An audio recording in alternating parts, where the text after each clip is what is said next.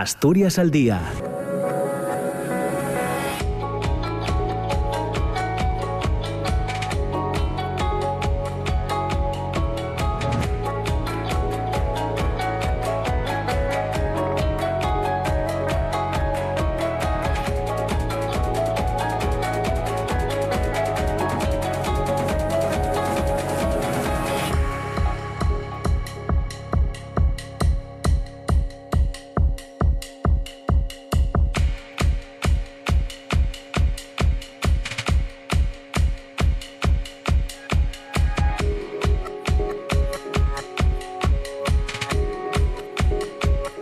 Hola, ¿qué tal? ¿Cómo está? Muy buenos días. Son las 9 de la mañana y dos eh, minutos. Bienvenidos, bienvenidas. Comienza Asturias al día en esta fría mañana de martes 7 de febrero. Ya saben que estaremos juntos hasta las 10. Eh, Hoy eh, hablando de iniciativas en el medio rural, de iniciativas llevadas a cabo por mujeres fundamentales en el desarrollo rural y en la dinamización de los territorios que muestran las eh, diferentes posibilidades de negocio y de, eh, y de vida que se puede llevar a cabo en estos territorios. Vamos a poner en común varios proyectos como el de Laura Valles García, que lidera desde el Concejo de Mieres un proyecto tan innovador como la manicura de uñas, que además tiene una grandísima proyección en las redes sociales. También es innovador el proyecto Caprichos de Sitaque, que se desarrolla en el occidente, en Salas, eh, por parte de María Monge. Eh, hablamos de un obrador de pasta fresca artesanal sin gluten.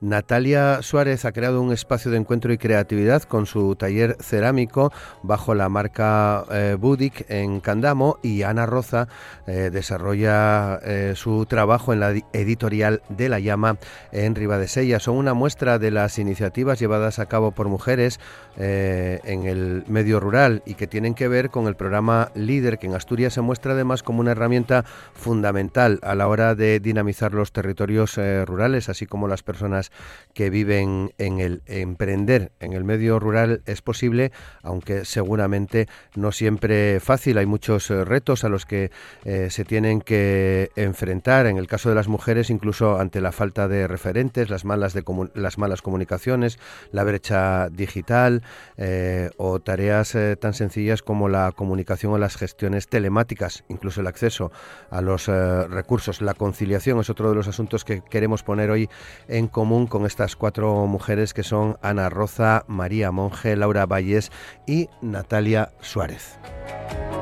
Asturias al día con Roberto Pato.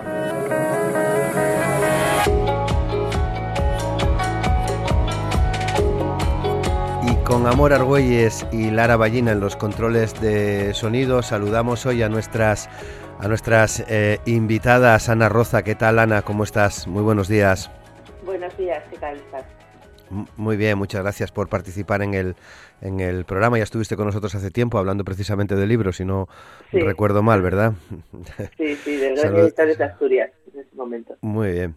Saludamos también a María Monge. ¿Qué tal, María? ¿Cómo estás? Buenos días. Hola, buenos días. Muchas gracias por también todo bien. por sumarte a nuestra conversación en el, en el día de hoy. Muchas gracias, María. Eh, Laura Valles, ¿qué tal, Laura? ¿Cómo estás? Muy buenos días. Hola, muy buenos días. Pues muy bien, muchas gracias por invitarme, la verdad, muy contenta. Muchas gracias a ti por aceptar y participar con nosotros. Y Natalia Suárez, ¿qué tal Natalia? ¿Cómo estás? Muy buenos días. Hola, buenos días, hola Muy bien. Bueno, vamos a tratar de mejorar un poco esa comunicación con, Natalia, pero en cualquier caso comenzamos ya a, charlar eh, sobre eh, lo que significa desarrollar un proyecto como, como, el vuestro en zonas que no están en el centro de Asturias, en zonas eh, rurales, a través, entre otras cosas, de estos programas, de los programas líder. Lo, lo, primero que quería pediros era que nos explicaseis cada una de vosotras vuestro, vuestro proyecto. Ana, eh, tú tienes una editorial, se llama de, La Llama, de La Llama Editorial, y estás en San Pedro, en, en Ribesella, ¿no? En Ribadesella. Sí, sí, sí. Pues bueno, es una editorial al uso, no tiene ninguna diferencia por estar en, zona rural. Quiero decir que, el trabajo es el mismo. Eh, yo siempre digo que yo puedo trabajar en, en cualquier sitio porque no no hay mucha diferencia porque sobre todo es eh, teletrabajo, lo que ahora llamamos teletrabajo, que yo digo siempre que llevo haciendo ya seis años. Eh, lo que necesitas es concentración para este trabajo, eso sí que puede ser la zona rural algo positivo. Y desgraciadamente ahora, eh, por cómo nos movemos en el trabajo, tampoco hace falta ver a, digo desgraciadamente porque a veces se pierde ese, ese tú a tú, ¿no? No hace falta ver a los colaboradores, sino que todo se hace por, bueno, online y, demás. Entonces, por eso digo que no es mucha diferencia. Pero bueno, sí, mi, editorial es una editorial generalista que sobre todo se dedica a, hacer libros sobre Asturias y bueno, también tener, también hago libro infantil y juvenil y, algo de ficción y, y, gastronomía. Bueno, voy aumentando según van pasando los años. Claro. Bueno, fundamental, entiendo, tener una buena conexión de lo que de lo que hablaremos seguramente a lo largo del, programa, pero antes es un antes vamos a, conocer al resto de, compañeras. Eh, María María Monge, eh, bueno, pues lidera eh, un, un, proyecto, el primer obrador de Asturias que elabora pasta fresca artesanal, ecológica y sin gluten, y lo haces desde el occidente. Creo que entre los concejos de Salas y Belmonte. María. Hola, sí, mira, eh, yo empecé un poco antes, unos meses antes de venir la pandemia, empecé con un cultivo innovador aquí en el bosque, cultivo setas que en tronco de roble, para dar aprovechamiento a los bosques que actualmente están en desuso. Y eh, nada, eh, vino unos meses después la pandemia y fue cuando me di cuenta de que mm, el sostén de mi familia no podía depender de un producto perecedero. Entonces ahí pues mm, eh, decidimos montar un, obrador para dar una mayor vida útil a, las setas. Y de ahí fue pues buscando una manera eh, de dar ese aprovechamiento eh, que no existiera en Asturias, sobre todo pues eso, fijándonos en tenemos muy muy de referente Madrid, ¿no? nosotros venimos de allí. pues eso, buscar una forma diferente de dar un aprovechamiento, de buscar algo que no existiera en Asturias, pero que, que pudiera gustar a todo el mundo y, buscar algo que tuviera muchísima calidad y relacionándolo siempre con los productos asturianos, pues eh, decidimos dar el salto y montar el primer obrador de pasta fresca artesanal. La pasta fresca es algo que yo siempre hacía, eh, siempre he hecho para la familia, eh, que se me daba bien ya, pero nunca lo había hecho sin gluten. Nosotros buscábamos y siempre un paso más allá porque sabemos que estamos en, el occidente de Asturias, en una zona eh, con bastante despoblación y además vivimos en una aldea muy pequeña. Entonces eh, no podíamos pretender que los clientes vinieran a, nuestra aldea a comprarnos. Entonces decidimos que la mejor idea era enfocarnos en la restauración y ya que era un producto de muchísima calidad, enfocarnos en la alta restauración. Entonces, por, eso decidimos eh, optar por, por la pasta ecológica, por la pasta sin gluten y sobre todo que con el sello también de Alimentos del Paraíso porque todos nuestros rellenos son de siempre de aquí de, de Asturias. Y nada, nuestro proyecto pues es es un poco eso, es intentar eh, demostrar que, que las aldeas, eh, hay mucha vida en las aldeas, simplemente hay que, que tener las aldeas, pues eso, adecuadas para que la vida pueda seguir eh, estando en ellas, claro, porque si nos encontramos aldeas eh, eh, que no tengan agua eh, o que no tengan eh, mm, buena conexión a internet y tal, pues no se puede vivir ni desarrollar ninguna ningún trabajo en ellas. Entonces nuestro empeño ahora es, demostrar que, que las aldeas pueden seguir vivas con proyectos diferentes e innovadores, pero que para que las aldeas sigan vivas necesitamos ayuda también para que puedan seguir vivas. Muy bien.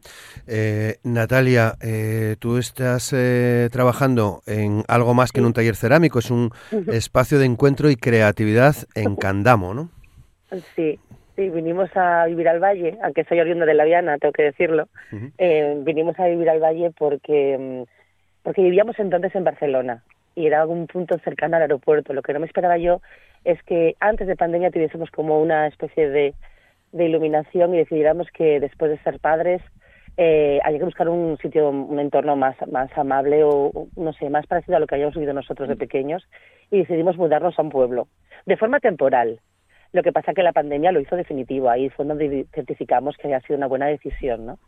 Eh, yo soy diseñadora de profesión, trabajaba en publicidad y hacía cerámica, me saqué la, carrera superior de cerámica como, como un plan B, ¿no? Como una alternativa que empezó a ser ocio, pero al final decidí que en vez de ser un, un, hobby, lo iba a convertir en mi, en mi vida profesional, ¿no? Y aplicas todo lo que sabes de tus anteriores profesiones en esta nueva iniciativa empresarial, ¿no?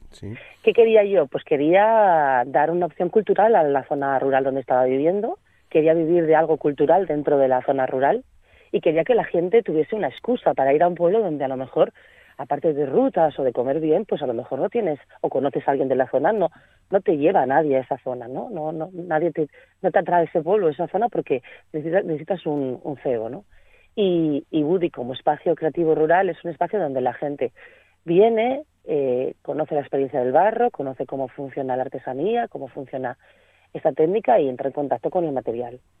Las piezas las termino yo, evidentemente, ¿no? Porque las piezas tienen un proceso muy laborioso, pero la gente por lo menos puede valorar más el proceso artesano conociéndolo, que yo creo que es muy importante para la gente tener esa experiencia. Y nada más, la verdad es que nos ha cambiado la vida. Yo abrí en pandemia, o sea que la verdad es que eh, ha sido como una apuesta, eh, un poco a ciegas de qué puede pasar. Una iniciativa empresarial que si la haces en la ciudad sabes que va a tener éxito, sabes que va a funcionar, pero en el mundo rural no lo tienes tan seguro. Primero porque no sabes cómo vas a reaccionar tú a vivir en el mundo rural. Y segundo porque no sabes cómo te va a reaccionar la gente, no estás conociendo a quién va a ser tu cliente. No lo tienes allí, no pasa por delante de la puerta. Entonces hay que atraerlo, hay que darlo a conocer, tener visibilidad. Y en todo ese proceso tú testearte como, como emprendedora también. O sea que es un proceso complicado, pero pero bueno, de momento contentos de haberos metido en esta aventura. qué bien, qué bien. Eh, vamos a conocer también eh, el proyecto de, de Laura eh, Valles, que desarrolla también en, en, una aldea del Concejo de Mieres, en, en Santa Rosa. Lulu Lemoni, Manicura Preson Niles. Laura, ¿de qué, ¿de qué hablamos? Pues a ver, cuando yo empecé en este proyecto, directamente en España no existía es una modalidad muy diferente de aplicación de uñas. Normalmente las uñas se aplican en un centro y tú vas cada tres semanas a renovar esa manicura, ¿no? Mis uñas son completamente diferentes. Yo las elaboro en casa con materiales exactamente iguales que en los centros de profesión, o sea, que en los centros de estéticos de uñas, y ellas se las aplican en sus casas y las reutilizan las veces que quieran. O sea, es algo completamente diferente a la modalidad estándar, por decirlo así. Yo empecé a ver este proyecto cuando estaba estudiando era algo que, bueno, pues lo busqué personalmente porque lo quería para mí y en España pues no existía y traerlo aquí para uso personal era muy caro y además pues no, no te traía cuenta. Entonces, bueno, pues yo lo tenía como un proyecto a futuro en el que, bueno, pues más adelante podría meterme porque me gustaba. Pero justo llegó la pandemia y entonces pensé, bueno, pues de perdidos al río vamos a intentarlo. Y me puse manos a la obra, formé mi despacho en casa y empecé con las press nails es algo que me apasiona porque yo siempre fui una apasionada de las uñas, entonces pues muy feliz de trabajar en mi profesión y después pues fui creciendo a modo de academia y de formación porque doy pues cursos de formación también online, tengo una academia que va a abrir ahora dentro de muy poquito y las uñas pues tuvieron muy muy buena aceptación, vamos, no me imaginé ni siquiera yo que iba a ser tanto y, bueno, pues el proyecto tiró para adelante y yo con él y muy feliz, la verdad, de trabajar en esto desde además el pueblo donde nací. Qué bien, qué bien. Bueno, proyectos eh, muy diferentes, pero seguro que con unas cuantas eh, cosas eh, en común. Una de ellas que, que, bueno, tenéis ayudas, ayudas líder para, para, para resumir. ¿Qué ha significado para, para vosotras contar con estas ayudas para, para desarrollar los, los proyectos, Ana? Bueno, pues para mí la verdad que todo. Yo, bueno, soy licenciada en Historia del Arte, pero toda la vida trabajé en el sector editorial, primero en ediciones Nobel de Noviedo, llevando toda la parte editorial, y luego me ofrecieron ir a, la editorial Everest en, León, donde era jefe de producción editorial, y Everest, una editorial fuerte, la única que no está en Madrid y Barcelona. Bueno, pues a los siete años de llegar yo cerró y cerró como cierran a veces las empresas, nos debían un montón de dinero, bueno, no sé, fue un final así bastante duro. Entonces te encuentras que de repente, pues eso, estás en la calle, además a mí, eh, yo tenía 49 años cuando pasó esto. Y eh, claro, para, desarrollar un proyecto como una editorial eh, se necesita sobre todo dinero para imprimir, porque la impresión es la parte que es eh, carísima, ¿no? Entonces esto fue fundamental, siempre lo digo. Empecé con además con un libro que había editado en Everest sobre Asturias, me parecía muy interesante. Las fotos las había hecho el fotógrafo Juanjo Rojo, eh, que es de Gijón, amigo además y colaborador de toda la vida. Entonces eh, volvimos a cambiar las fotografías, actualizamos el libro y esa fue mi, la primera publicación que hice. Eh, pues lo que te digo, era un libro grande, en tapadura, y eso cuesta un montón de dinero. Entonces, bueno, eh, la ayuda en mi caso era en, tres años, y, y, la parte esa del primer año, siempre lo cuento, fue para, para precisamente para esa impresión completa. Pero a partir de ahí mm, las cosas salieron bien y llevo casi seis años y medio. Entonces, por eso te digo que, que bueno, fue fundamental, porque ese aporte económico, bueno, me sirvió para empezar. Y, y, bueno, también digo siempre que también eh, creo que lo utilicé con bastante cabeza, porque bueno, estas cosas hay que saber dónde te metes y demás, luego muchas las ayudas también pues requieren eh, que luego hay que pagar impuestos y todas estas cosas, pero bueno, fundamental para, para empezar, la verdad, eh, la ayuda del líder del Oriente de Asturias. Sí. María, ¿compartes este, esta opinión de, de Ana? Sí, por supuesto. Para nosotros también fue todo gracias a, la ayuda, porque nosotros hay que tener en cuenta que abandonamos la ciudad con dos crías pequeñas para, para poder conciliar y venirnos al mundo rural, pues para eso, para darlo, para darles a las niñas una, una crianza más natural y más amable. Eh, en, nuestro caso, pues sí, pudimos con todo, con los ahorros y con todo lo que traíamos, pues pudimos comprar la casa, pudimos reformarla, pero claro, nos quedamos ahí. Ya no, no teníamos más para avanzar, para buscarnos eh, una forma de, de subsistir, aunque ya teníamos todos los planes hechos desde desde Madrid, pero bueno, nos hacía falta más más dinero, entonces gracias a eso, a la ayuda de primera instalación para jóvenes agricultores, que con eso pude instalarme en el monte. Y, y yo igual, yo eh, administré muy bien la, ayuda porque la parte del obrador lo hice con lo que me sobró de la ayuda de primera instalación y con la ayuda de, de la líder. Lo, lo, nuestro ha sido ir tejiendo encajes de bolillo para que el dinero cuadrara todo pero bueno, cuatro años y medio después de, de, mudarnos, podemos decir que, que estamos bien instalados económicamente y que, y que tanto mi marido como yo tenemos un sitio en el que en el que trabajar y además en el que da rentabilidad. Así que nosotros gracias a, a, la LIDE pues es todo, lo tenemos todo gracias a eso. Claro, Laura, en tu caso. Y a mí me parece que sí que estoy completamente de acuerdo con ellas. Es una red de apoyo y de seguridad, para mí sobre todo, enorme a la hora de cuando empiezas, no sé, de la construcción del proyecto, de la elaboración, materiales, demás, no sé, te aporta una seguridad extra para lanzarte a la aventura para mí tremenda. Me parece que es una red, mm, no sé, pues eso, de apoyo y seguridad ideal. Natalia. Bueno, pues yo siempre digo que para mí la ayuda líder y en concreto las técnicas del caminal de la mesa han sido las que me han dado el empujón en la espalda para dar el salto, porque yo me instalé cómodamente en el salón de mi casa y monté el tallerín allí, que era súper cómodo, conciliaba perfectamente. Pero no sé si hubiese tenido la valentía, si no fuera por la ayuda del líder, para construir el espacio, generarlo, creérmelo yo más y también eh, eh, emprender de una manera más consciente también, ¿no? Y más y más coherente y tomármelo en serio, en creer en un proyecto, darle forma, eh, y no solamente, y no solamente eso, ¿no? Que eh, creer también en que es posible hacer un emprendimiento industrial dentro de la zona rural, que yo de mano renegaba un poquito de Asturias y también renegaba de si esto era viable, lo veía como una, como pues una apuesta un poco eh, a perdida, ¿no? Sin embargo, con la ayuda líder eh, las cosas se empezaron a encajar. La primera vez que, que yo recibí el ticket autónomo, el ticket autónomo rural, lo primero que pensó es, lo primero que pensé es en que con esa, con esa ayuda yo podía soñar y que los plazos, los tiempos para emprender se acortaban rápidamente, ¿no? Si una empresa necesita tres años para ser rentable, con la ayuda del líder rápidamente podía tener la estructura para ser rentable antes de tiempo. Y eso me daba a mí la seguridad y la valentía para soñar un poco más alto y dar más servicios, meterme más en volados, como digo yo, y, hacer que el proyecto fuese más grande, aunque el taller es muy pequeño, pero el proyecto es grande. Sí, eh, qué bien.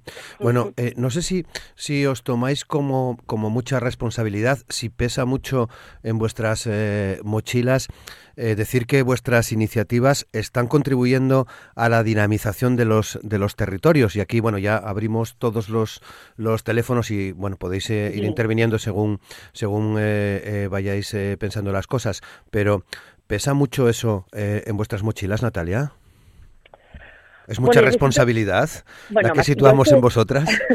yo, todavía, no sé si es responsabilidad, yo me siento muy orgullosa de, que la gente me diga, y de la gente me lo dice, me para, me dice, mira, qué guay que te hayas lanzado, qué valiente, porque creo que en el fondo somos referentes. Y digo referentes porque la gente llega a mi taller y después de una charlita y demás, preguntan cómo lo has hecho, me encantaría hacerlo igual y hay que encontrar el pueblo que sea adecuado para tu actividad, ¿no?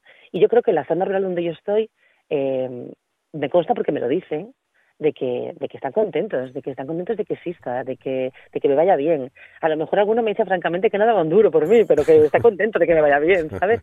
Y realmente, y realmente noto su apoyo, porque eh, piensa que la gente llega en coche a una aldea que está en el centro de Asturias, pero, pero necesito el apoyo de esa gente, que los indica, que les indica dónde estoy, que les que lo reconduce. Y, y, bueno, y que al fin y al cabo eh, también es una acción cultural para ellos, ¿no? empieza a venir la gente de la zona. Y eso para mí es, es mucho ya. Para mí eso sea, es el reconocimiento y el... Y, ¿Es una mochila? Pues de momento no lo es. De momento no lo es. No, me, eh, no voy a cerrar. Claro. no está, en, mi, no está en, mi, en, en, mis planes. Entonces, de momento no es una mochila de peso, pero sí es verdad que mm, la llevo más a gusto porque tengo una edad, porque tengo una madurez y he vivido una serie de cosas, ¿no? Entonces, bueno, creo que es el momento adecuado y, me siento a gusto en el papel, no lo sé. No lo siento como una mochila, no sé los demás. Laura. No, yo para nada. Además, a mí me gustaría en realidad aportar más, porque yo creo que, no sé, a ver, mi negocio aportar directamente no es como, por ejemplo, el obrador de la otra compañera o otros tipos de negocios que sí pueden aportar más a lo que es la comunidad en sí, ¿no? El mío, al ser online, pues bueno, aporta buenamente el hecho de que yo me haya quedado aquí, que soy una persona muy joven, por ejemplo, somos un pueblo en el que viven apenas 20 personas. Entonces es bastante complicado, yo creo, aquí. A mí me gustaría hacer más por mi pueblo en un futuro. Yo me gustaría tener proyectos bonitos en este pueblo porque no me gustaría dejarlo morir nunca ni, no sé, verlo envejecer demasiado. María. No, para mí no es para nada una, una mochila. Yo también me siento súper orgullosa de, eh, de lo que estoy realizando aquí en el, en el mundo rural. Hay que tener en cuenta que yo vivo en el, en el occidente, es, una zona muy, muy afectada por la, por la despoblación. Aparte, la población es muy envejecida. Mi aldea, pues, tiene 14 habitantes y nosotros somos cuatro. Así que eh, lo que yo creo que hacemos, que, contribuimos con, para la dinamización del, del medio rural, es sobre todo demostrar con proyectos tan diferentes como el nuestro, es demostrar que, que eso, que, que, el mundo rural, la vida en las aldeas puede seguir viva, que no es necesario irse a, a la villa del concejo, irse a Oviedo, Gijón o Avilés para que un proyecto sea rentable, sino que en nuestros casos hemos utilizado eh, anexos a nuestras casas, hemos utilizado construcciones que ya, ya existían. Por ejemplo, el, mi obrador es una, es una antigua cuadra. O, lo que he transformado en el monte pues es simplemente poner unas estructuras en, en el monte. Eh, la dinamización que damos es como abrir un poco los ojos y demostrar que el mundo rural eh, no solo es eh, ganadería y agricultura, eh, que yo estoy encantada, ¿eh? A mí el, el, olor a vacas no me molesta para nada, ¿sabes? Pero, pero no solo es eso, sí, es que, es que lo, de lo de las vacas a, mí es un tema que, que me chirría.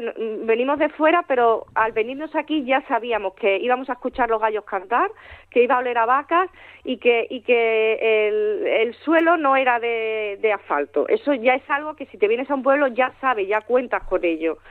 Entonces, eh, es eso, es demostrar que, el mundo rural sirve para mucho más, que, existe una nueva posibilidad para nuevos moradores, para las nuevas generaciones que, que venimos de fuera o los que yo quiero, ojalá mis hijas se quedaran, se quedaran aquí en el, en el futuro.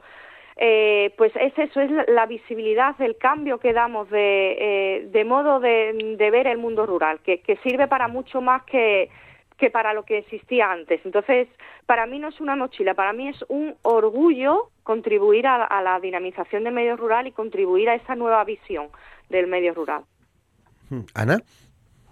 Bueno, yo ahora estoy mucho más orgullosa por todos los reconocimientos que estamos teniendo, porque yo, bueno, hice esto y, y bueno, y además los primeros años son una lucha. Hombre, mi pueblo es particular, porque aunque es una zona completamente rural, que no tiene ni bar, eh, pero está a dos kilómetros de la playa de Sella, a 45 de Oviedo y a 30 de Gijón. Es una zona ya casi de segunda residencia, es más, donde estoy yo es mi casa familiar. bueno, mi padre nació en ese pueblo, no en esa casa, pero nació allí. Lo que pasa que era mi casa de los veranos, o sea, yo sí que estoy, estaba acostumbrada a ese pueblo, pero vamos, que es un pueblo que en el Prado de al lado tengo corzos, o sea, pueblo, pueblo. Lo que pasa que, que eso, al lado, como quien dice, y de una zona ya más urbanizada. Yo más que nada, de lo que sí que estoy orgullosa es de trabajar con, con otros profesionales del mundo cultural asturiano. Por ejemplo, mi página la lleva eh, la, mi página web una empresa que se llama Duplos, que es de Sella, mi diseñadora Cordelia Pickford vive en Llanes, eh, pues trabajo con autores riosellanos, bueno, asturianos todos o casi todos, pero muchos riosellanos, o sea, esa cercanía que tenemos y el hecho de poder trabajar con otros eh, profesionales asturianos de, del mundo de la edición yo no soy la única que tengo una pequeña editorial en Asturias. En el gremio ahora somos 27 editoriales y muchas son pequeñitas. Eh, por lo que sea, por la facilidad ahora de la digitalización, están surgiendo otras empresas. Bueno, casi todas son no son en el mundo rural, pero quiero decir que ahí hay una, como digo yo, una vía, una y una manera de darnos trabajo unos a otros y de eso yo creo que es de lo que más orgulloso estoy, de poder trabajar con otros profesionales eh, de este sector, la verdad. Abordemos otro asunto. Eh, eh, sois mujeres, en algunos casos con, con, hijas y con hijos, con familia. ¿Cómo, ¿Cómo, es esto de la conciliación desarrollando un proyecto como, como el vuestro, Natalia?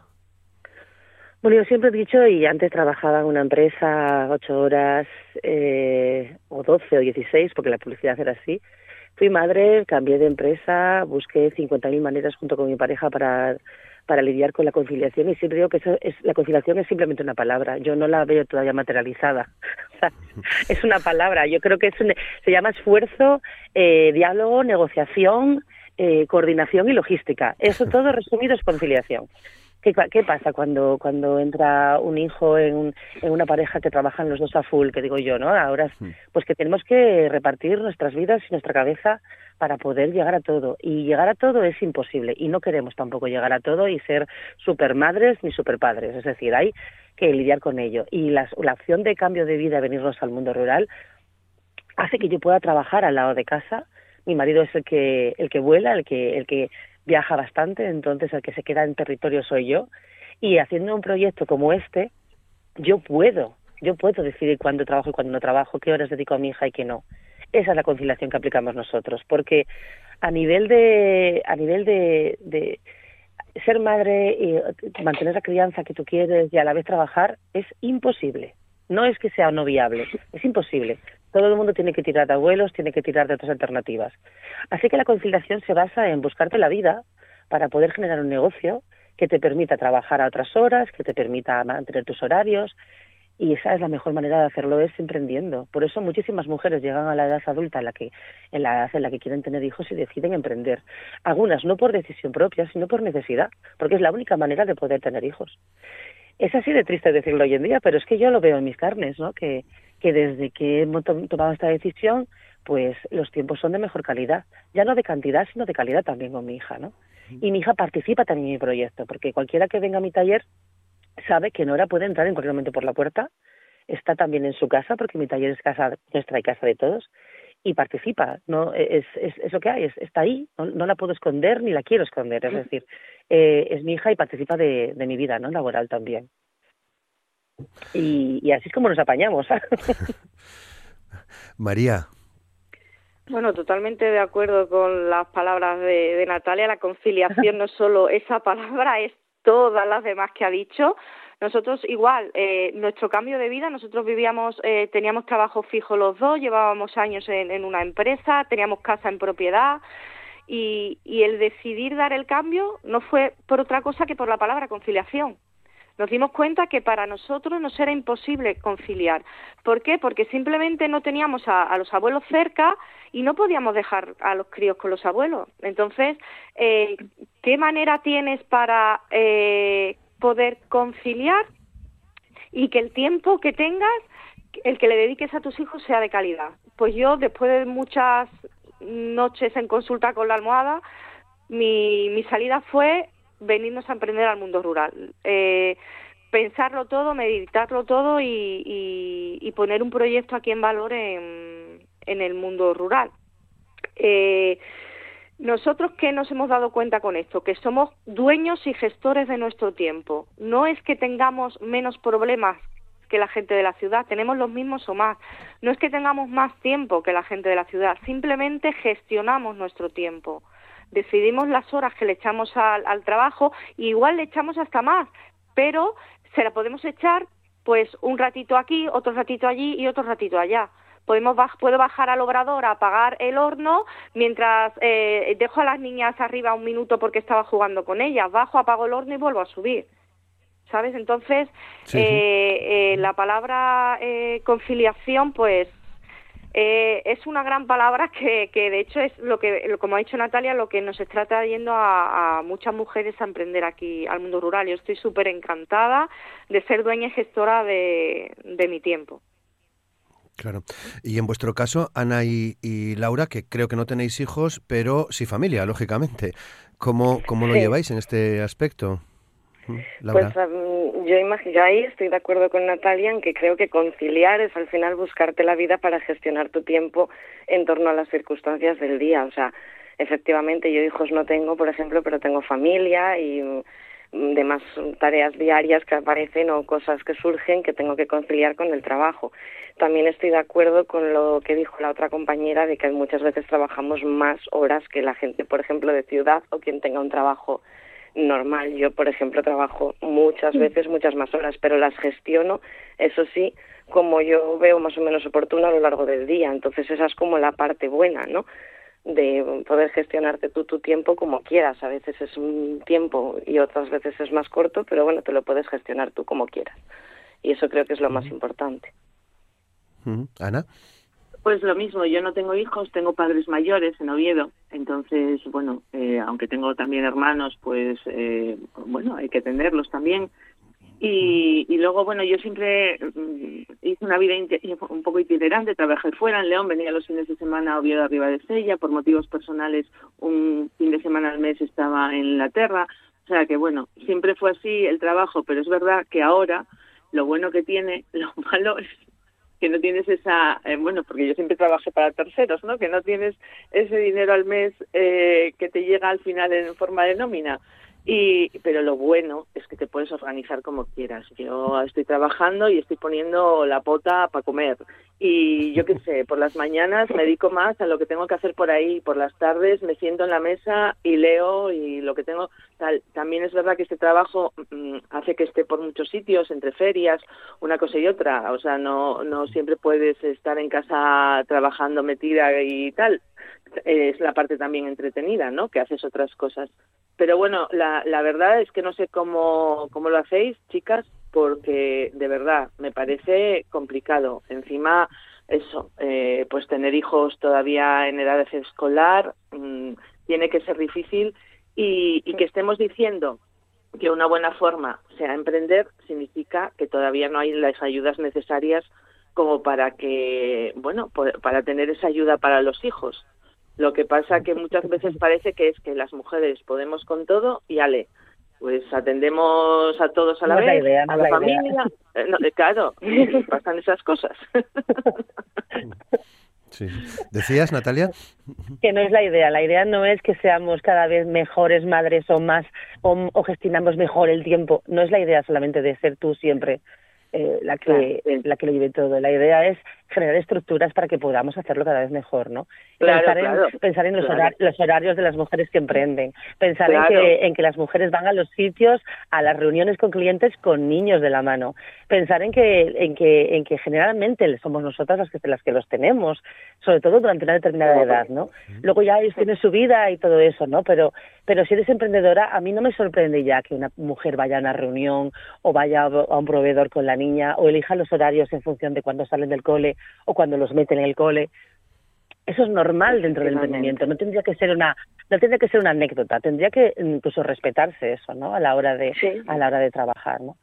Sí. Y que y que tu hijo esté en tu puesto laboral. Lo hemos visto siempre. Yo, yo mis padres tuvieron una tienda en La Viana y yo estuve detrás del mostrador haciendo los deberes toda la vida.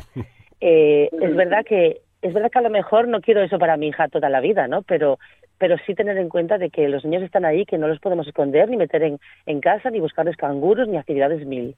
Están ahí, están a tu lado en tu vida laboral también. Otra cosa es cómo, cómo cambiar esto, cómo hacer que los horarios de las empresas sean más afables, sobre todo las empresas privadas, para que las mujeres, para que se pueda conciliar mejor tanto de ellas como de ellos. ¿eh? eh María.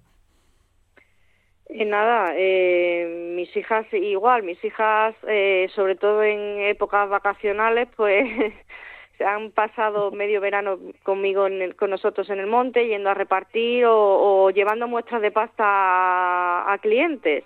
Entonces, es, es cierto que igual eh, a veces lo pienso y digo, no sé si es la vida que, que, que esperaba cuando me vine al, al, mundo rural. El, el, hecho de que mis hijas estuvieran en, en esa parte también, ¿sabes? En la de distribución de, de, del proyecto.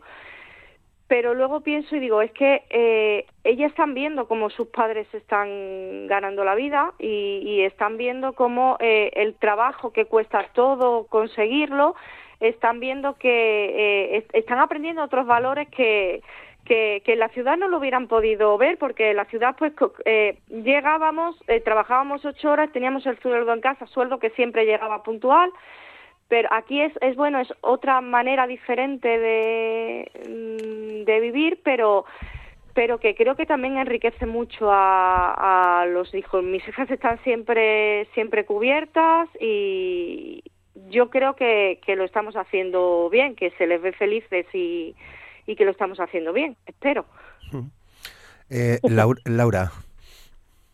Mm, yo en eso creo que es más, diría que vuestras hijas son afortunadas. No sé si tenéis hijas o hijos ahora mismo, perdón, pero me parece que los niños que mm, viven en estas casas son afortunados, no solo por el aprendizaje que se llevan de mayores, sino por, no sé, esas experiencias de vida. Yo de verdad que los considero muy afortunados. Mi mejor amiga de la infancia tenía sus padres una pollería y yo me pasaba las tardes allí con ella, comíamos muchas veces allí y yo sinceramente aprendí mucho de aquella mujer, por lo cual creo que, que los niños que crecen en estas casas tienen mucha suerte, la verdad. También mi pareja es hijo de unos hosteleros de toda la vida, se crió en una casa en la que toda la vida estuvieron trabajando y me parece que eso le, le trae más aprendimiento y experiencia que sufrimiento. Creo que sufrimiento ninguno, más bien tiene mil anécdotas que contar, por lo cual me parece que son muy afortunados. Bueno, quería, quería entrar también en otro asunto que, que tiene que ver con la, con la tecnología, con, con las redes, porque por lo que nos habéis contado, todas dependéis en, mayor o menor medida de, disponer de una, de una buena conexión, ¿no? Que evidentemente ha mejorado mucho, pero todavía no estamos seguramente en niveles óptimos, ¿no? Que eh, en el mundo rural me refiero, respecto a, a, la, a la ciudad. Eh, fundamental que se mejore y que esos servicios lleguen mm, de manera lo más potente posible, ¿no, eh, Natalia? Bueno, yo se lo deseo encarecidamente a todos los que quieran emprender en el mundo rural que sean conscientes de que la conectividad es difícil, pero no es imposible. Nosotros llegamos aquí, yo compré la casa hace 15 años, cuando era solamente un espacio para las vacaciones. Vinimos a vivir hace cinco y al principio, pues imagínate, ¿no? Mandábamos cosas a imprenta y bajábamos a la biblioteca de noche con la niña dormida en la silla para utilizar la wifi para poder pasar las comunicaciones. O sea, era dantesco y yo pensaba, si no conseguimos que esto se estabilice, no garantizamos que nos quedemos en el mundo rural. Cuando yo bajé de un viaje de que vine y vi el poste de la fibra óptica, prácticamente fuimos a verlo antes que entrar en casa. Y llevábamos tres semanas fuera. Es Hacer decir, fotos incluso. Eh, ah, vamos, no le di besos al poste porque estaba al lado de unos hartos, pero para que te hagas, para que te hagas una idea, el hecho de tener fibra óptica ahora mismo en, en, en, al lado de mi casa, tener este servicio, garantiza que yo me quede, garantiza que yo tenga un proyecto empresarial que va a tener comunicación. Yo vendo online, tengo que tener las cuentas, comunicación constante. Y es que es difícil porque en la zona en la que estoy yo muchas veces no me localizan con la red de móvil. Entonces, imagínate, si no, te lo, si, no tienes, si no tienes conectividad, ¿qué garantía tienes de que puedes hacer viable un proyecto empresarial donde necesitas constantemente estar conectada de una u otra manera, no, no, no, todo el tiempo, pero sí cuando hace falta, para repartidores, envíos, eh, generar las etiquetas de los paquetes, los encargos, mandar vídeos para que vean cómo van las piezas evolucionando, eh, generar videollamadas para que el cliente sepa cómo está yendo su encargo para, para, para su boda o para, o para las tiendas en las que estoy haciendo servicio, eh, para generar las visitas. ¿Cómo lo haces si no tienes una buena conexión? Es que al final, si no, es trabajar en precario. Así que yo yo veo que se está haciendo y de hecho en mi pueblo pasado yo soy un caso de éxito en este caso. Eh, luchamos muchísimo, pedimos 50.000 veces que quitábamos la fibra y llegó. Llegar, llega. Eh, Laura, eh, para ti, que bueno, es fundamental como para el resto, ¿no? Pero en, en Santa Rosa, ¿cómo lo lleváis? Pues a ver, ahora mismo yo agradezco, además esto es gracias de nuevo otra vez a nuestra subvención, yo no sé si lo sabéis, pero aquí en mi pueblo el primer día que yo lo vi, que vamos, me llevé las manos a la cabeza de alegría, igual que mi compañera, había un cartel a la entrada del pueblo que ponía además eh, el sello del líder, y yo me acerqué a leerlo y ponía que el líder precisamente había financiado el acceso a los medios rurales de la fibra óptica. Yo, se me pusieron los ojos como platos. Y en aquel momento tenía dos routers en mi casa tenía que tener dos compañías diferentes y los dos conectados para poder tener mm, acceso a Internet. Yo trabajo a través de las redes sociales, de la página web y de la academia. Utilizo muchísimo Internet. Yo tuve casos de conectarme a un curso y de repente no, no poder conectarme, tener que tirar de los datos ilimitados del móvil y a veces incluso desplazarme a otros puntos de la casa a ver si buscaba como buscando la red, o sea, era horrible, una cosa imposible. Eso sí que me parece un tema que deberían de enfocar todos los emprendedores, el vamos, asegurarse esa conexión o buscar de alguna forma la accesibilidad a la conexión. Yo lo solucioné con eso, con dos tipos de routers, hasta que ahora, por fin, el mes pasado empezamos a tener fibra, funciona perfectamente y no puedo estar más encantada, la verdad, desde que tengo la fibra. Mm. Ana, ¿tu caso? Bueno, yo empecé pues usando los datos del móvil también Luego miramos en la, esto, el Internet este rural, pero el problema es que había que ver no sé qué poste y esto es un valle y el poste no se veía por ningún lado, o sea, era imposible. Ahora tengo un router y parece que están cableando por fin la fibra. De todas formas, eh, tengo que verlo y usarlo para, para ver que, que todo va bien, porque el problema de arriba de Sella es que como cambia tanto la población en verano, eh, pues da igual lo que tengas, que, es imposible. Los meses de verano son tremendos para, para Internet, tengas lo que tengas. Pero bueno, están cableando, o sea que estamos dando un pasito fundamental, porque yo, claro, mis documentos son libros completos, por mucho que utilices otras plataformas para enviarlo a la imprenta y demás, eh, siempre son archivos muy pesados, fotografías y demás. Entonces sí que, bueno, es un hándicap, pero bueno, parece que se está viendo la luz, a ver si es verdad. sí. María, yo no dependo tanto de, de esta conexión a, Internet. De todas formas, mi pueblo tiene algo curioso, que es que eh, yo estoy a pie de carretera general. La carretera general en el inicio del pueblo tienes muy buena cobertura. En cuanto entras al pueblo tienes cero cobertura. Entonces, eh, nosotros los medios solucionamos. De hecho, en mi casa solo cuando, cuando llegué solo teníamos cobertura dejando eh, los teléfonos en la ventana de la galería. No podías mover el teléfono de ahí y o bajabas a la calle, no te lleves el teléfono porque no tienes cobertura. Nosotros solo solucionamos con una antena amplificadora, aquí no llega, o sea, no llega nada de, fibra ni, ni llega nada, llega, ahora acaban de poner la, la red esta rural, pero, pero bueno, como con el amplificador, para lo que yo necesito que es simplemente subir cada tres, cuatro días una foto a, a las redes y, y tal, pues la verdad es que me va me va bien. Hay que tener en cuenta que aquí pues bueno pues si se mete mucho la niebla eh, esa tarde o ese día no voy a tener mm, llamadas no voy a poder llamar no voy a tener de tener internet. Pero bueno son para nosotros no es nuestro gran problema el el internet. Pero vamos la conexión es súper necesaria para, para cualquier trabajo, para cualquier emprendimiento en el, en el mundo rural. Es algo en lo que tienen que para que venga más gente, ¿no? Sí, sí, y para que venga más gente también a los pueblos. Que, claro, incluso para el ocio. creo que, exactamente, incluso para el ocio y para mantener también aquí la vida no solamente es trabajar, es que un día que llueve y no tengas planes puedas, puedas abrir Netflix y ver una película, ¿sabes? Es decir, que no tienes por qué ser menos ciudadano que uno de ciudad, ¿no? Y creo que la conectividad nos, nos da esa sensación también de que no nos falta nada, que yo creo que a veces mucha gente viene al mundo rural y piensa, ay, no me animo porque creo que voy a echar mucho de menos. Y yo pregunto, ¿qué? Porque yo lo único que echo de menos son los amigos, en vez de que he dejado en Barcelona. Es, si yo pudiese coger y traerlos cada fin de semana, cada dos, para mí la vida se ha enriquecido y no ha perdido nada y con la conectividad tengo esa sensación de que puedo abrir Skype o abrir el WhatsApp y hacer una videollamada con quien sea y hacer la cena con mi amiga. Entonces, al final, la parte personal también se siente, eh, se consuela más, ¿no? En el, el, sentido de estar aislados, ¿no? En un pueblo, con esa conectividad. Muy bien. Bueno, eh, 9 y 48. Nos quedan 10 minutos y hay un par de cosas que quería comentar con vosotros.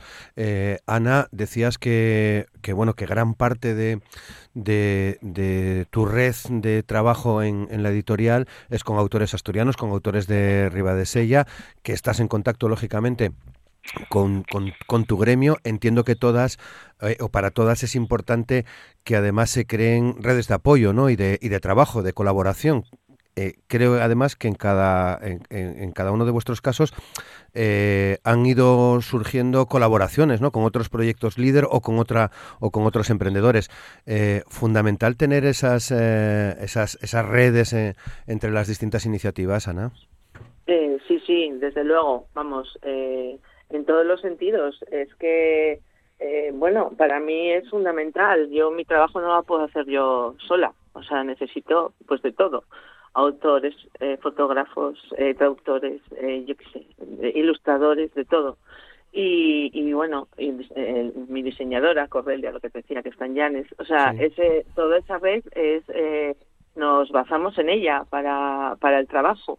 Y es que, bueno, te digo que hasta, bueno, eh, también trabajo con una imprenta gallega, pero hasta las imprentas son asturianas, los distribuidores son asturianos, aunque tenga distribuidores fuera, porque claro, no tienes que tener distribuciones, distribuidor en más sitios de España, lógicamente. Pero quiero decir que, que esa red es muy enriquecedora y que, y que bueno eh, muchas editoriales eh, luego nos pues nos pasamos incluso información de, de gente que trabaja bien que, que, que, está en este sector cultural y demás y, y para mí claro fundamental fundamental. Si ahora hace algo es precisamente eh, esa si de, de, de, algo tengo conocimiento es de esa de esa red tan buena y tan creativa además.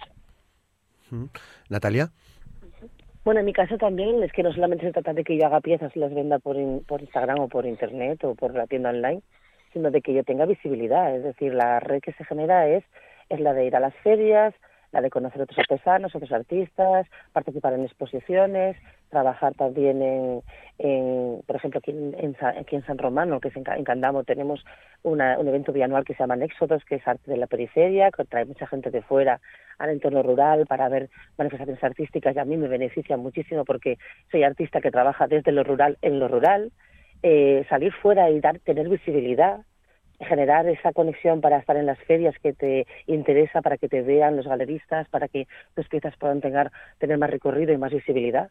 Porque si no, al final yo hago mis piezas en mi pueblín, pero ¿quién me conoce? no? Mm. Si no tengo esa red, ¿cómo, ¿cómo llega la gente a conocer mi trabajo, a conocer mi nueva colección? Que eso lo que repercute es en que yo tenga venta de piezas.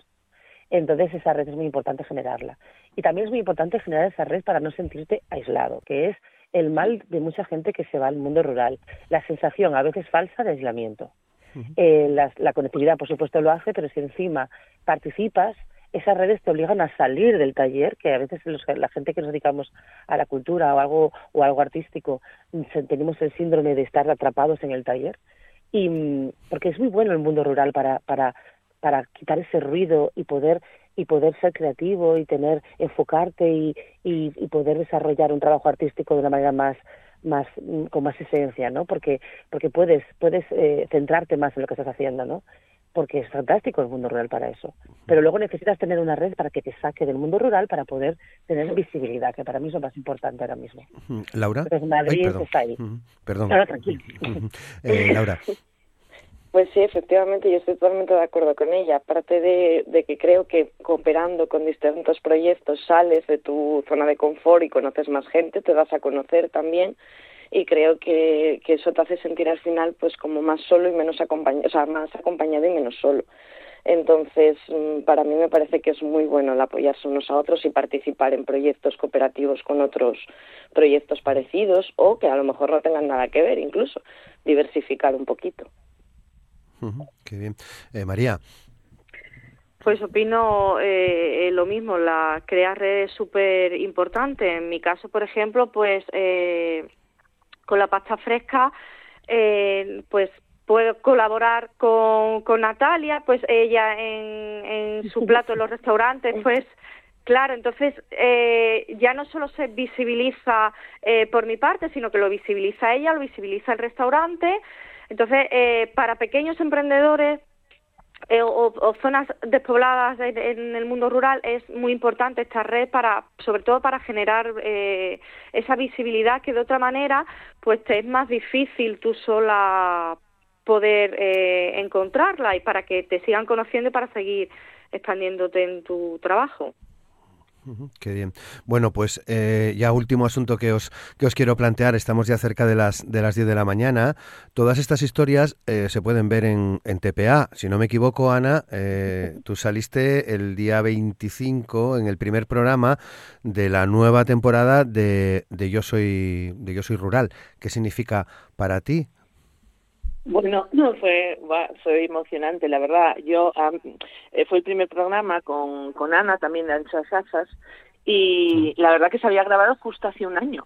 Todavía se ven mascarillas creo que otros se grababan más adelante. Eh, me da un poco de tristeza porque San Pedro está como muy invernal, cuando es un pueblo pues muy verde, muy lleno de hortensias y así. Pero bueno, aparte de esa anécdota, la verdad que me prestó mucho y bueno, que también pues salió gente con la que trabajo, la librería La Pilarica de Mieres, eh, Susana Sánchez, que una nutricionista con la que estaba haciendo un libro en ese momento, o el fotógrafo Juan Cueto, que es de Aviondas y que también estaba en ese momento trabajando con él, eh, Dolores Álvarez, que es la otra ilustradora de arriba de Sella, lo un poco lo que comentaba antes, ¿no? Que, que bueno, que se va viendo el proceso, bueno, hay partes que no salieron de la impresión y distribución y demás, pero bueno, para ver un poco cómo cómo se hace un libro, qué, qué procesos lleva y, y, bueno, no sé, sí que la verdad yo estoy muy agradecida a ellos, además fue muy bonita toda la grabación. Eh, J, que es el, el, que nos grabó, pues eh, le enseñó a mi sobrina cómo se utiliza un drone. Bueno, fue como bastante entrañable todo. O sea que muy contenta. Creo que esta semana sale Natalia, ¿no? Sí, mañana. Natalia, eres la protagonista. Guau, qué vergüenza. tengo entre, Tengo una mezcla de entre vergüenza y orgullo, ¿sabes? O sea, yo estoy muy contenta de que además eh, haya, estos programas, porque además este año, hay que decirlo, son todo mujeres, son todo casos de mujeres emprendedoras. Entonces, al final, va muy bien que se hagan estas cosas, porque nosotras nos conocemos entre nosotras. Mira, para, que para una anécdota, fuimos a la presentación de los programas de Soy Rural y al lado mío estaban unas chicas de Pravia. Somos vecinas emprendedoras y no nos conocíamos. O sea, esto es, esto es lo que hace que fomente más aún la red, ¿no? A mí lo que me hace, lo que me hace especial ilusión es que, es que, por ejemplo, mi familia o, la gente que me conoce sepa un poquito cómo me he embarcado en esto en la cerámica utilizando nuevas tecnologías, qué significa la vida del taller, lo bonito que es mi taller, que estoy súper orgullosa de él. Eh, no sé, por una parte me da, me da como que como que presumo, ¿no? De, lo bien que ha ido todo, pero a la vez me da mucha vergüenza porque claro, es como es como ay que quedes bien, por favor, que me va de todo el mundo y mañana ya verás. Pero bueno, y estás enseñando tu casa además, que es como un poco, claro, es que además como es una personal. Cosa sí. Sí, es, exactamente. Es como una especie de que me desnudo delante de la gente, ¿no? Lo que es es lo que hay. Y yo estoy muy orgullosa de lo que hemos conseguido, pero hay muchos objetivos también para alcanzar todavía, para mejorar, para ser mejor. Y estos programas, estas cosas, pues, pues hace que tú tengas la ilusión, que es una cosa que no se puede comprar. Claro. Le tener la ilusión en tu proyecto, eso es una cosa que, eso no sé, no hay subvención que la pague, el tener tu ilusión y tenerse que seguir trabajando, ¿no? Entonces, bueno, estas cositas ayudan. Y para mí también son iniciativas muy importantes de tener visibilidad en el mundo rural de que no todo es agricultura y ganadería, que es fantástica, pero ¿por qué no va a haber una empresa cultural en el mundo rural? ¿Por qué no se va a poder venir gente que hace teletrabajo desde su casa desde el mundo rural? Traductores, abogados, arquitectos, ¿por qué no van a vivir en el mundo rural? Pues claro. esta es una muestra. Yo creo que por eso es importante que haya estos programas. Me da un poco de vergüenza, pero si sirve para ser referente de otros o de otras incluso mujeres que se lo están pensando, pues mira, mmm, bueno es. Claro. María, mm, tenemos que esperar hasta abril, hasta el 5 de abril para verte a ti. Sí, sí, yo soy de las últimas, salgo con, con la otra compañera también, pero bueno, yo creo que eh, es eso, es dar visibilidad, darnos visibilidad. Eh, desde el principio siempre he dicho que el camino lo hemos empezado nosotros, pero si no es por los medios de comunicación lo que nos han apoyado siempre, eh, siempre hemos tenido eh, una noticia en, en, un periódico, han venido de la TPA siempre. Si no es por ellos, eh, yo no estaría ahora mismo donde estoy y, y, no se me había, no se me habría dado el reconocimiento que tengo, por lo que eh, participar en este programa para mí pues eh, es un gran orgullo. Estoy deseando de que llegue el 5 de abril para, para poder ver el programa que seguro que, que habrá quedado genial. Muy bien, eh, sí, claro que sí. Y Laura, tú vas a, vas a compartir eh, espacio con María, ¿no? El 5 de abril, que veremos. En sí, sí, TPA. somos las ultiminas, me parece. No creo que estamos de las últimas. Pero bueno, mm, para mí, pues lo mismo, muchísima ilusión, mucha vergüenza también, porque en la vida había participado en algo ni parecido pero también me hace muchísima ilusión no solo que mis vecinos puedan ver el pueblo, sino que puedan ver en qué trabajo, que llevan mucho tiempo preguntándome, yo se lo explico, pero creo que todavía no les quedó muy claro a más de uno. Y esta es una buena ocasión para que lo vean gráficamente y digan, ah, mira. Entonces, pues me parece muy interesante, además de que se ve el pueblo, conoces muchísima gente, obviamente la red se amplía y es un método de visibilidad muy bueno, ¿eh? Parece que no, pero vamos, mm, da muchísimo salir en la televisión, entonces pues también lanzarte a esa aventura, pues por mucho que pases un poquito de nervios, hace mucha ilusión y luego te sientes muy acogido. Yo puedo decir que el día de la presentación me sentí, vamos, súper acogida y muy a gusto, muy cómoda. Y el día de la grabación lo mismo, tanto Elena como Jota te hacen sentir súper cómodo y muy bien, muy bonito. Muy bien, pues ahora sí llegamos al final. La verdad que yo os quiero agradecer a, a, a las cuatro, a, a Ana de, de, de, La Llama, a María Monge, a Laura Valles y a Natalia Suárez el optimismo que habéis transmitido en este programa de la radio pública esta mañana. Así que muchas gracias a las cuatro. Seguiremos en contacto. Seguro que venís gracias más veces. Gracias, un placer. Gracias. Gracias. Gracias. Un saludo. Adiós, chicas. Llegamos al final, simplemente recordar que mañana estaremos de nuevo a las 9 de la mañana en RPA con Asturias al Día. Mañana hablaremos de economía. Hemos invitado a participar con nosotros a dos de los economistas de cabecera del programa, como son Salvador Garriga y Darío Díaz. Con ellos abordaremos cuestiones que tienen que ver con la actualidad económica. Hasta mañana, feliz día, gracias.